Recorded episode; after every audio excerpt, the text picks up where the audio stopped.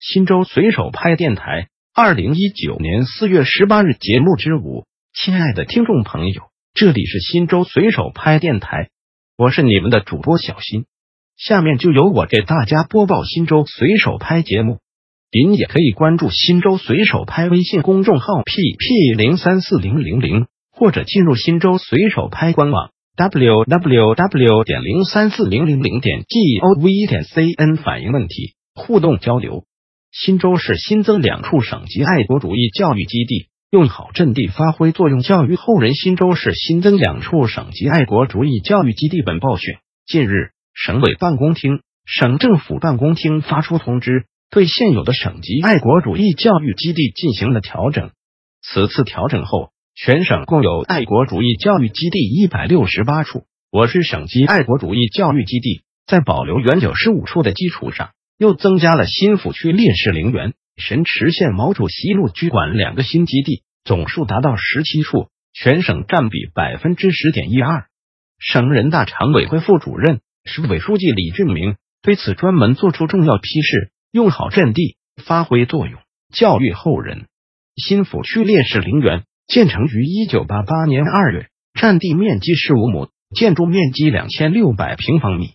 耸立于陵园中央的纪念塔。是烈士陵园标志性建筑，高十九点八八米。纪念塔东西两侧是青石碑烈士纪念墙，纪念墙雕刻着两千零二十一名在抗日战争、解放战争、抗美援朝及建国后牺牲烈士的基本情况。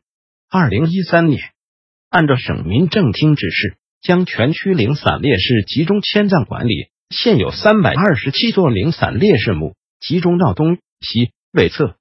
陵园现有展厅两处，西展厅为新抚区革命斗争史陈列展，东展厅是二零一六年新建的新州革命史纪念馆。二零一二年投资五百万元重新维修了纪念塔，硬化了陵园路面广场。东西展厅加固了房顶，使陵园面貌焕然一新。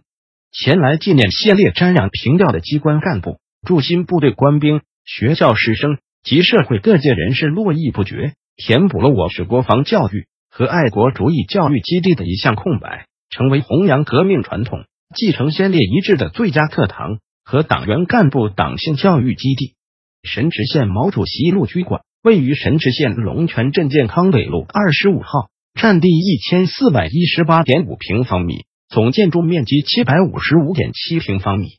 有毛泽东、周恩来、任弼时路居士各三间，共九间及四个展厅。平时免费开放，是全县青少年德育教育基地、爱国主义教育基地、党性教育和干部廉政教育基地。一九四八年四月五日，毛泽东等中央领导率中央机关途经神池县，于此住宿一晚。一九六八年，神池县将此院加以保护，供人瞻仰。二零零六年、二零一八年先后两次维修，展厅内容丰富，展示手段先进。我市红色资源丰富，多年来一直注重这些资源的开发利用，着力挖掘其精神内涵，精心打造爱国主义教育基地，充分发挥了这些基地的教育作用。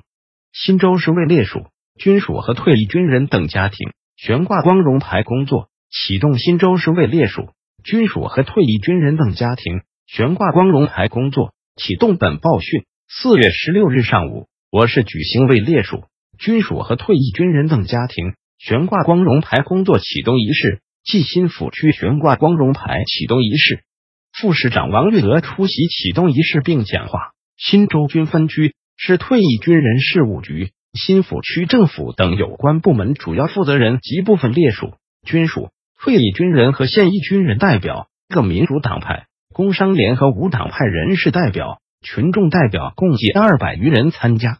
就如何做好我是为烈属、军属和退役军人等家庭悬挂光荣牌各项工作，王月娥指出，市委、市政府历来高度重视烈属、军属和退役军人服务保障工作，始终把维护军人军属合法权益、做好退役军人服务保障工作摆在重要位置。全市各级退役军人事务部门作为广大烈属、军属和退役军人的娘家，要认真落实市委。市政府关于退役军人工作的部署要求，大力营造优待烈属、军属与关爱退役军人的浓厚氛围，确保烈属、军属和退役军人在政治上有地位，人格上有尊严，生活上有保障。近期要精心组织好为烈属、军属和退役军人家庭悬挂光荣牌工作。悬挂仪式要简朴、庄重、热烈，彰显军人的荣誉、军属的光荣。要重宣传述典型，通过悬挂光荣牌，大力发掘和宣传英雄故事、典型事迹，用身边的典型激励人、鼓舞人，在全社会营造尊崇军人、敬重英雄、关心国防、热爱部队的社会氛围。启动仪式结束后，市区有关领导一同入户，为部分烈属。军属和退役军人家庭悬挂了光荣牌。